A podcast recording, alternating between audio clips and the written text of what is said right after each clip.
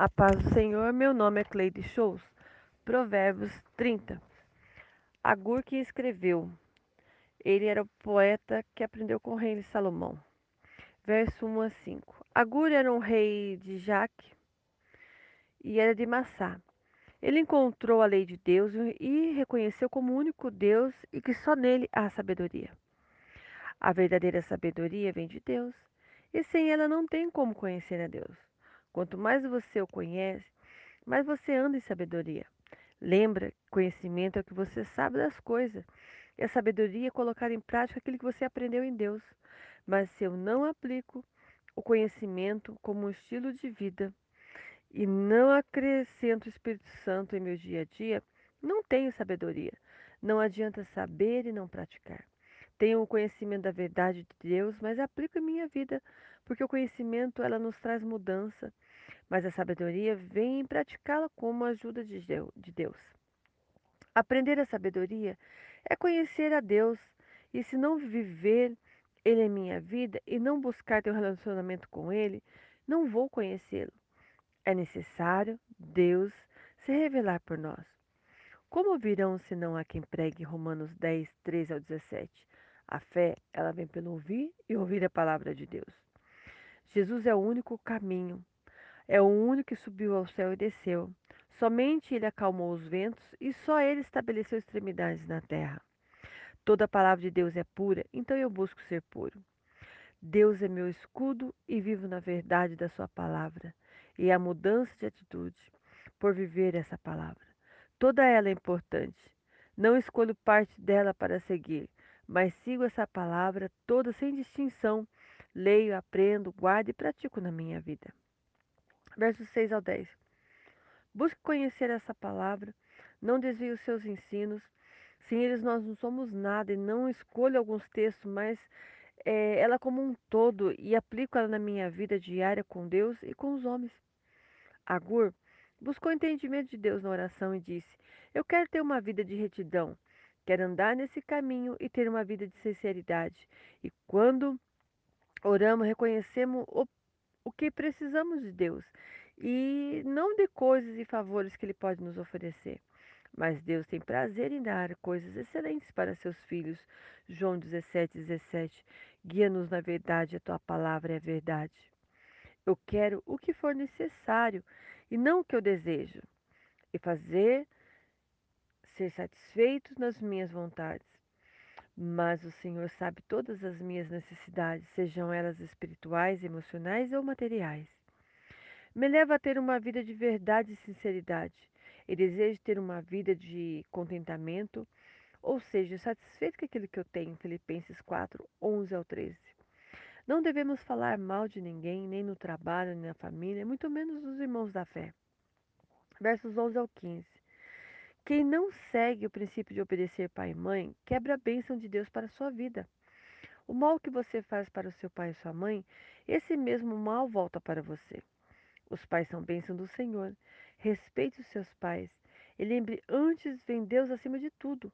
Muitas vezes os pais nos irritam e até nos faz desobedecer de forma inconsequente ou insensata. Mas todos devem honrar seus pais. O que se vê justo mais do que os outros, esse tem uma vida de aparência e não conhece a Deus.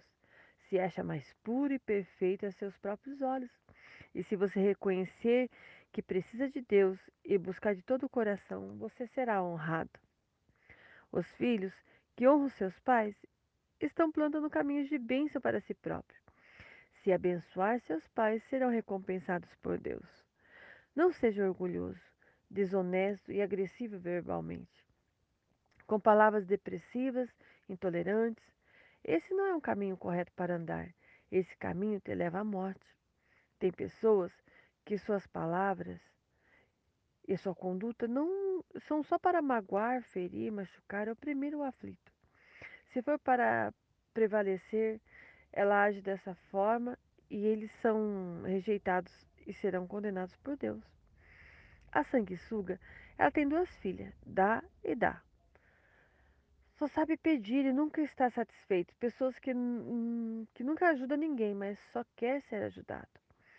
Versos 16 ao 20.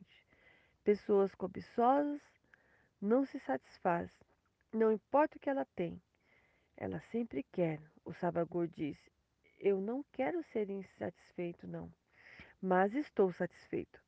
A palavra de Deus rejeita atitudes e comportamentos de pessoas altivas. Deus rejeita essa postura insensata.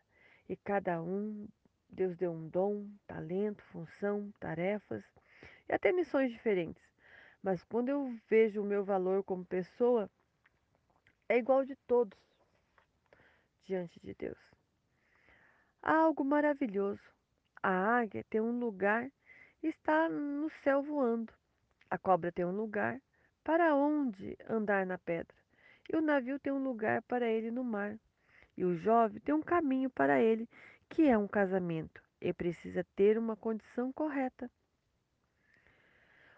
Os dois na mesma direção para construir, ser prudentes e ser perseverantes. Josué 1 e 8. Sempre com a verdade da palavra de Deus. Precisamos ser como a águia no nosso casamento. Ter visão, ser perseverante, enfrentando todas as tempestades e sermos firmes nas nossas decisões. Quando vemos uma cobra, vemos perigo. O casamento, o tempo todo, é atacado e precisamos de vigilância e prudência. Um navio não anda sozinho, precisa de condutor para ir na direção certa, precisa de bússola para guiá-lo de um porto ao outro, até chegar no destino programado. Jesus é o nosso comandante. A palavra é a bússola e a direção é o céu. O insensato vive sem sabedoria e anda no engano e desvia de, dos caminhos e ainda diz: Não fiz nada, mas continua no pecado. Não tem nada a ver. Todo mundo faz. Cuidado. Busque aplicar na sua vida a lei de Deus, Isaías 30 e 21, versos 21 a 25. O insensato não tem sabedoria. Trata os outros como ele foi tratado, não como realmente deve tratar o seu próximo, mas do jeito que ele foi maltratado, muitas vezes ele trata as pessoas. Ele usa suas más experiências e quer torná-las verdades. Não conduza sua vida nas suas experiências, mas naquilo que a palavra de Deus ensina. As nossas experiências nunca podem estar acima do que a palavra de Deus diz para nós. As coisas, mesmo pequenas, a que nós não vemos desprezíveis aos nossos olhos, pode ter grande sabedoria. Nosso Deus é Deus de coisas simples. A formiga é um grande exemplo para nós de esforço que trabalha, de dedicação e visão do futuro. Ela é prudente e guarda alimento para o inverno. Vive com segurança. Observe a formiga e deixe a preguiça de lado. Guarde na abundância para não faltar nos dias de escassez. Busque coisas novas nos estudos, nos seus projetos de vida. Não sai por aí gastando tudo que tem. Viva com prudência e moderação. Verso 26 a 30. A fragilidade do coelho, por ser fofinho, apresenta essa fragilidade, mas ele é habilidoso. Ele constrói casas em lugares estratégicos, onde os outros animais não construiriam. Observe e vê que não é por parecer frágil que te impede de conquistar o que você precisa. O poder do Senhor se aperfeiçoa nas nossas fraquezas. Devemos trabalhar juntos. Não fica analisando um ao outro, porque são todos iguais.